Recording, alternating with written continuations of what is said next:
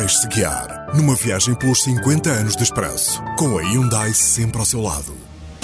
We're down over 16%. Dow at the same time has fallen about 18%. The stock market is now down 21%. Because we're now down 43%. What in the world is happening on Wall Street? Two year no yields went from 190 to 166. NASDAQ, everything and more has been completely wiped out. It was the worst day on Wall Street since the crash of 1987.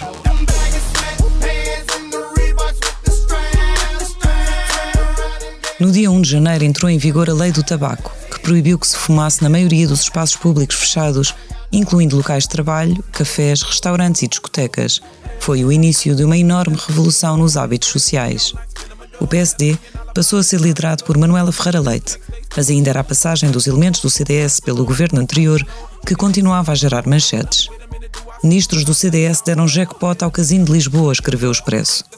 A atuação de Telmo Correia, enquanto Ministro do Turismo do governo de Pedro Santana Lopes, permitiu à Estoril Sol conseguir ficar com a propriedade do edifício do novo Casino de Lisboa, no Parque das Nações. Escutas telefónicas ao antigo dirigente do CDS Abel Pinheiro, no âmbito do processo Portucale, também envolvem Paulo Portas e Luís Nobre Guedes. Nos Jogos Olímpicos de Verão, em Pequim, Michael Phelps vence oito medalhas de ouro e torna-se o maior campeão olímpico da era moderna. Who's going to touch first? Was it Cabbage? It was Phelps! And Phelps gets the gold medal! In the end, Phelps won by the smallest margin possible. Nelson Évora deu a Portugal uma medalha de ouro no triplo salto. O Campeonato Europeu de Futebol realizou-se na Áustria e Suíça. Portugal caiu nos quartos de final frente à Alemanha. Por causa disso, Luís Filipe Scolari cedeu o lugar a Carlos Queiroz. Em 2008, foi criado o computador portátil Magalhães, destinado a ser distribuído nas escolas a crianças entre os 6 e os 10 anos. O presidente venezuelano Hugo Chávez adorou essa e outras ideias de Sócrates e visitou-nos três vezes nesse ano.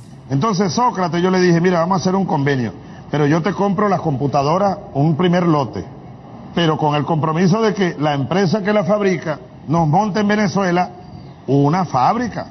Vamos a fabricar aquí esta computadora.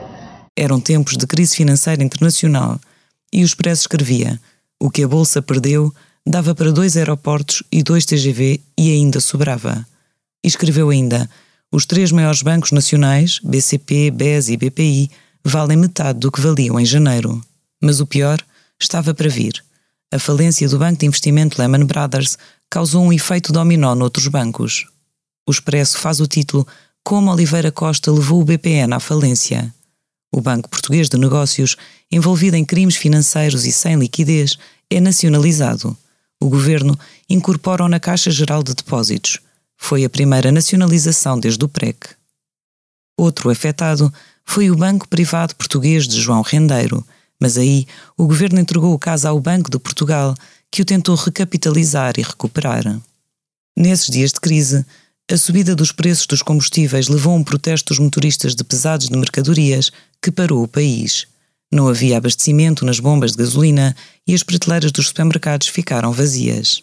Portugal, um país que é preciso viver profundamente para compreender.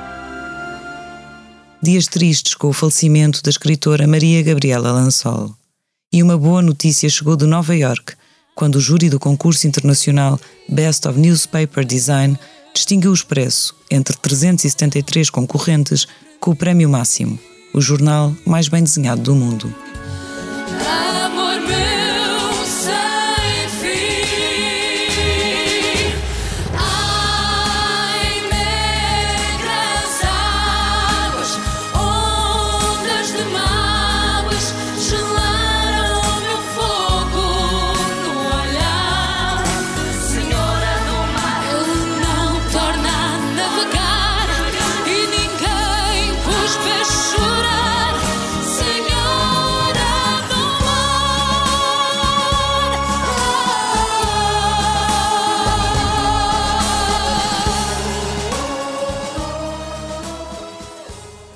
Esta foi uma viagem carregada de energia Hyundai. O podcast 50 anos de expresso conta com o patrocínio da Hyundai, a marca que abraça a mudança para garantir um mundo melhor às gerações de amanhã. Hyundai. Mudamos o futuro.